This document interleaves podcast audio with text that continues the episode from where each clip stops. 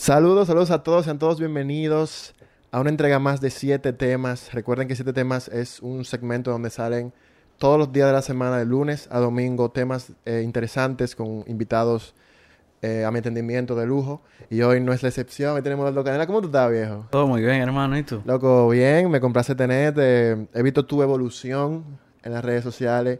Eh, de verdad que se nota el trabajo que tú has puesto. O sea, se nota que, o sea, yo que me gradué contigo, porque no sabes, yo estudié con Canela, eh, se nota tu evolución, se nota como que tu soltura, tu capacidad de dar ideas, eso, eso me encanta, me gusta mucho. Eh, estuve viendo tus redes sociales y de verdad que mucho contenido de mucho valor. Quisiera ver más videitos tuyos, Canela, como que tú expresando. ¿Más Sí, más videitos. Sí, no, eso viene. ¿Tú sabes por qué te digo lo de los videos, Canela? Mira, realmente estamos en una época donde el branding cada vez es más importante. El branding es básicamente tu historia. Para mí el marketing en general, y vamos a tener Canela hablando de, de derecho, pero un consejito para iniciar, ¿verdad? Sí. Para mí el marketing en general, eh, me encanta la definición de Seth Godin, donde él dice que el buen marketing es el que cambia la cultura. Entonces, para mí personalmente, cuando hablamos de redes sociales, me gusta lo que estás haciendo. Si le pudiera agregar algo es que el contenido es como la base del éxito dentro de las redes sociales.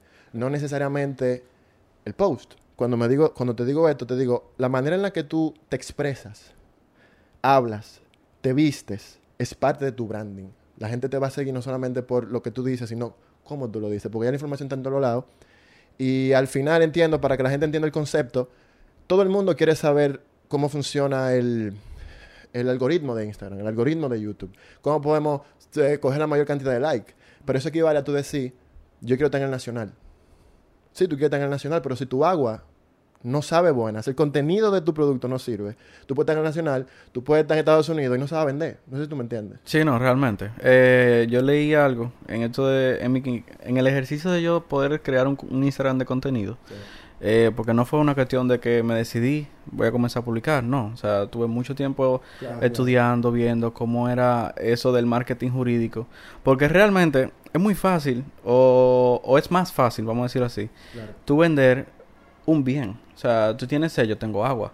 Claro. Tú quieres un vehículo, ¿qué vehículo yo te puedo dar que, que sea como tu perfil? Pero un abogado, yo no puedo ir donde ti y decirte, tú tienes un problema, yo te lo resuelvo. Claro, claro. Porque es un, es un marketing de servicios. Y realmente yo me estuve estudiando mucho eh, lo que es el marketing jurídico. Y para traerlo un poco a colación, vámonos con un ejemplo fácil. Todo el mundo sabe quién es Hopperman. Claro, Pero la gente no sabe quién es Hopperman Rivera y Asociados. exacto. Todo el mundo sabe quién es Félix Portes. Pero no sabe lo que es Portes Núñez Asociados. Si no me equivoco, así es que se llama la, la empresa. Entonces, en el marketing jurídico, la figura es el abogado. Claro, Y claro. eso es lo que yo quiero hacer, que el abogado sea yo.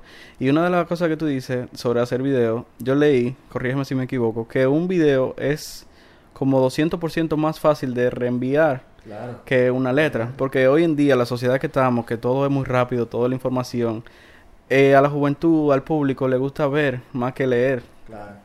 Y habla, eso, eso no nos ayuda mucho a la sociedad de hoy día. No, claro, claro. Pero, eh, es como adaptarse, tú sabes. o sea, hay que adaptarse. eh, yo siempre digo que el mercado no, no se cuestiona, el mercado es mercado. Si tú no te adecuas, tú te vas del mercado y punto. en mi caso, yo voy a venir con una idea de explicar el derecho fácil. Claro. O sea, yo te voy a hacer un video en el que yo te voy a explicar por qué, por ejemplo, a Marlin le dieron libertad.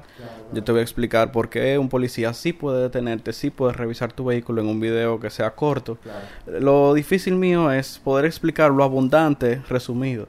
Porque cuando uno resume, uno omite. Y si uno omite, el que sabe entiende que tú no sabes. Porque tú omites algo importante.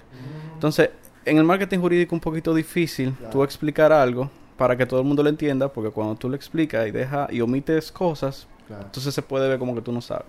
Es una pequeña lucha, Sí. un proyecto que viene. Sí, eh, me gusta mucho, tu, pero realmente me gusta tu, pro- tu proyecto muchísimo. Simplemente era un comentario eh, de lugar porque entiendo que, que Canela tiene mucho más que dar que información. Eh, la información es válida, pero hay cosas que tú irradias, das a conocer de ti, que hace que la gente realmente conecte más contigo eh, y que no solamente se informe, sino que conecte realmente con la marca Canela, Eduardo Canela. Entonces, Canela, para darle paso al episodio ya per se, yo quisiera saber un poco tu historia, o sea, de dónde viene Canela, porque, mira, el primer episodio, yo siempre trato que la gente sepa un poco de ti, pero también me gusta conectarlo con hasta qué punto tu crianza te llevó a ser abogado. Hasta qué punto eso influye. Es algo que estoy estudiando mucho incluso, como que hasta qué punto sí la alcohol la universidad, pero hasta qué punto la familia influye eh, en eso. Entonces quisiera saber de ti, de dónde tú vienes, para que la gente conozca y también para que la gente vea cómo tú llegaste a decir, bueno, yo quiero ser abogado. Bueno, realmente de la familia no fue, porque yo me crié con padres, vamos a decir, que trabajaban en la banca. Mi padre trabajó en el banco la vida entera, al igual que mi madre en otro sector financiero. Eh, a medida que yo iba creciendo, yo era muy bueno en matemáticas. Realmente participaba en pruebas nacionales eh, de matemáticas, de ejercicio, cosas así. Pero no fue hasta un momento en el que yo, en la Salle, donde estudiamos, eh, decidí participar en un modelo de las Naciones Unidas, donde simulaban que éramos la Nación Unida. Eh, me tocó representar a Haití en inglés en una comisión de, de economía. O sea, tú estás representando uno de los países más pobres. Y aún así, a mí me fue, no voy a, o sea, humildemente me fue exuberantemente bien. Entonces... Te fue bien, dilo, canal, te fue bien. a partir de ahí me comenzó a gustarme el debate, a, a la lógica, a cómo yo puedo refutar lo que tú me dijiste, hacerte quedar en ridículo lo que tú dijiste. Sin embargo, yo engrandecerme en cuanto a argumentos, no en cuanto a ofensas. Y a partir de ahí me gustó la lógica, me gustó la lírica, me gustó pensar. Me volví malísimo en matemáticas inmediatamente, yo no entiendo por qué. Y comencé entonces a tener amor por el debate, más que nada. Eh, en un principio yo quería estudiar era diplomacia, sin embargo, una profesora que adoro mucho, Elizabeth Arceno se llama, eh, me dijo, prueba el derecho primero, y si te gusta entonces vete a lo internacional. Y la primera vez que fui a un tribunal, ahí fue que yo me enamoré. Sí, la experiencia. sí, no. Eh, yo tuve la suerte de que uno de los casos, de los primeros casos, coincidencialmente que yo vi, fue una medida de que estaba conociendo a Oscar Peter, dígase Omega, creo que me equivoqué en el nombre. Y y realmente el poder argumentar, el poder sacar de abajo, el poder en base a lo que la ley dice, no a lo que pasó, yo entonces poder defender a mi cliente, eso me fue enamorando. Wow, en base a lo que la ley dice, no a lo que pasó, interesantísimo. Entonces, tú no eres de la persona, eh, Canela, que, no sé, como desde pequeño quería defender. ¿Tú te gustaban los debates desde, chiquito? Sí, no, sí, me gustaban los debates, me gustaba ganar. Siempre me gustaba ganar. A mí me gustaba poder no solamente ganar, sino hacer que lo que tú dijiste quedara en ridículo. Claro. En base, en base a argumentos. Sí, claro, no en base a como tú dices ofensa, eh, que eso es muy importante, en base a argumentos, no solamente a ofender o no con ofensas. Entonces, entrando un poco en el tema, yo quisiera saber hasta qué punto los pasos legales, los primeros pasos legales esenciales son necesarios para un negocio. Me explico, para que la gente pueda entender. Hay muchas personas que me pasó a mí incluso en algún momento. Crean una cuenta de Instagram, ponen un logo bonito, incluso algunos pagan por un logo. Tienen un nombre, porque Instagram no te permite que te, que te copien el nombre, porque ya tú lo tienes. Hacen dinero, o sea, están dando un servicio, se está vendiendo el servicio, la gente entra a la cuenta, le encanta lo que hacen, pasa mucho con las tiendas virtuales para ponerlo más sencillo, pero no están registrados. Por ejemplo, esos pasos que tú dirías, mira, la gente no entiende esto, pero esto es necesario. La cantidad de casos de, de jóvenes que me han llegado, de jóvenes de nuestra edad, pidiéndome sobre, mira, esta cuenta de Instagram me está diciendo que ellos tienen el nombre, pero yo la registré primero. La gente no entiende que Instagram no es, no es registro. Instagram no es derecho de propiedad. Entonces, lo primero que uno debe de hacer es asesorarse más que nada para registrar su nombre comercial, porque también hay quienes van y registran su nombre, si claro, si es nombre lo que necesitan registrar, porque una cosa es nombre comercial y otra cosa es marca. Una cosa es marca, otra es marca tridimensional, marca mixta. Hay quienes tienen una idea de negocios pero por el hecho de no asesorarse creen que lo que tienen que hacer es registrar un nombre comercial, cuando en realidad lo que tienen que registrar es una marca. Te voy a poner un ejemplo.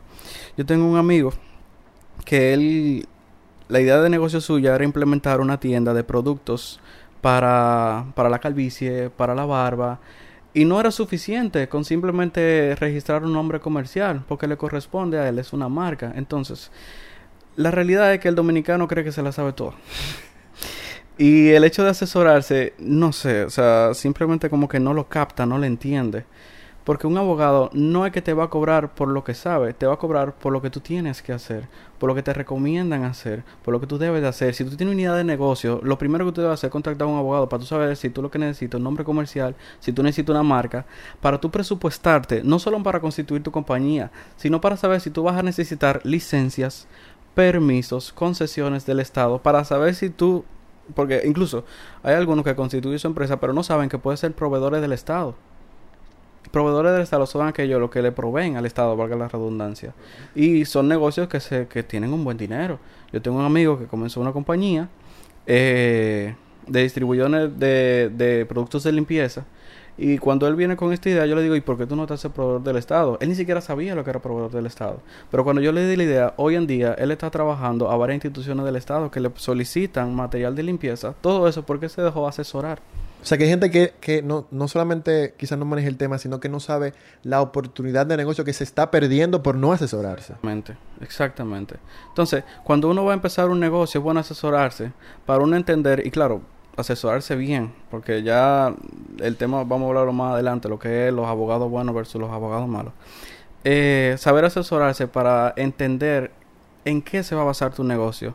Si va a necesitar mucho contrato, si va a necesitar poco contrato, si va a necesitar mucha documentación, si va a necesitar permiso, si va a necesitar licencias, si va, si da la oportunidad de ser proveedor del Estado. Es una, es una cuestión de tu saber preguntar para saber hasta dónde incluso puede llegar tu negocio. Porque hasta que tú no te asesores, tú no sabes la potencialidad que tiene tu negocio. Y bueno, eso es más o menos la... Y un, ejemplo eh, que te puedo poner eh, práctico para que la gente pueda entenderlo. Yo, cuando empieza la fiebre TikTok, yo entro a TikTok, me hago una cuenta. Bueno, yo creo que tú has visto mi video, incluso hago video y todo. Llega un punto donde yo, yo pienso, wow, no todo el mundo está aquí no todo el mundo en TikTok. O sea, la gente está escéptica, estaba creciendo en ese momento, todavía sigue en crecimiento, pero en ese momento estaba como que mucha gente escéptica. Y yo digo, wow, ¿qué pasaría? ¿Qué pasaría si yo registro un nombre en TikTok que diga, por poner una marca grande, Nike, y mañana Nike se quiere hacer una cuenta y se da cuenta que ese nombre ya se lo quitaron, pero ellos tienen registrado ese nombre y yo no. En ese caso ellos pueden tomar ese nombre de mí, demandarme o lo que sea, o ellos tienen que hacerse un user con otro nombre? No, en el, en el área de la propiedad intelectual hay un registro universal de, de nombres, por así decirlo. Voy a tratar de explicarlo súper sencillo. Y marcas como Nike, Jordan, eh, Coca-Cola, ya esos nombres están registrados en el mundo entero. O sea, no es lo mismo un registro, por así decirlo, mundial que se hace a los registros locales. También es el caso de algunas marcas que no se registran, eh, no tienen esa protección mundial y cuando se quieren venir a un, a un país, entonces alguien fue vivo y ya lo registró. Para ponerte un ejemplo eh, práctico, puede que Uber haya registrado su, su nombre en varios países que ofertaba servicios, pero por el hecho de no haberlo registrado mundialmente, cuando viene aquí a República Dominicana y se da cuenta que hay otra persona que tiene el Uber o tiene que comprárselo, o tiene que simplemente cambiar de nombre. En el caso de que tú me dices de lo de Nike, eso no, no es posible por el hecho de que las empresas ya grandes, mayoritarias, tienen un registro universal y, los, y cada oficina de registros de nombres eh, de los países tiene acceso a la información de ese registro universal que existe. Y todo nombre que venga, que ya esté registrado, obviamente lo rechazan. para, para aclarar eh, el punto entonces, en el caso de que, porque yo siento que las redes sociales son como el viejo oeste. En el sentido de que hay reglas, pero son complicadas. O sea, hay leyes, pero no, pero como que cómo yo puedo combatir eso. Pasa con la música, por ejemplo, que si con derecho de autor, que si yo puedo subir un story con la música, pero no puedo subir un post. Hay como que reglas, porque hay derecho de autor, pero como que no se llevan como, eh, como que tiene un, un, plano como, yo diría que gris donde no es ni blanco ni negro. Entonces te pregunto, para, para, para seguir con el tema, porque para responder la pregunta, entonces, si Nike, en este caso, que tiene un registro universal, pero yo me hice una cuenta en TikTok, ellos pueden decirme, hey, reclamarme ese nombre y yo entregárselo. Sí, claro. Ok. No, es, no tenemos que negociar, que, ah, mira, dame No, no, no. Tiene que, tiene que entregarle ese nombre. O fácilmente ni siquiera te lo dejan registrar, que es diferente. Eh, lo que tú hablas sobre la sobre la legalidad del Internet es algo que hoy día es un problema universal. Porque es que el, la tecnología va, va más avanzada que la sociedad. Entonces, cuando tú tienes una sociedad que de por sí tiene unas leyes que son más atrasadas a la sociedad, y tú tienes una tecnología que es más adelantada a la sociedad, imposible que lo legal se adapte a la tecnología. Porque es que la tecnología hoy día, mientras tú y yo vamos hablando, va desarrollándose. Entonces, eh, el tema de si hay reglas o no, hay. Sí hay reglas pero hay reglas que son de la plataforma, hay reglas que son locales, hay reglas que son internacionales. Entonces entramos en lo que es un conflicto de leyes que cuando tú vienes a ver cualquier cosa que tú hagas en Instagram, tú tienes que decir, coño, pero entonces es por aquí, es por acá, por dónde es que voy a ver. Realmente hablar de la legalidad en el Internet es, es, una, es, es un problema. Es el viejo este, por eso lo digo. Es como que yo puedo agarrarte y hacer lo que yo entienda, porque aunque hay leyes, como tú dices, son, son complicadas, pero entonces, ya para ir cerrando un poco con el tema, pero me gustaría ver tu opinión, que me surge ahora aquí en el, en el podcast mientras vamos hablando. ¿Qué tú opinas sobre el Internet? ¿Debería de manejarse? Eh, ¿Tú entiendes que está bien como está? Yo particularmente soy pro que ha hecho muchas cosas quizás en, su momento negativas, como todo en la vida, pero entiendo que son plataformas que han democratizado los medios de comunicación. Hoy en día estamos haciendo un podcast en, un momento complicado del mundo, vamos a, vamos a decir la verdad por el COVID, etcétera.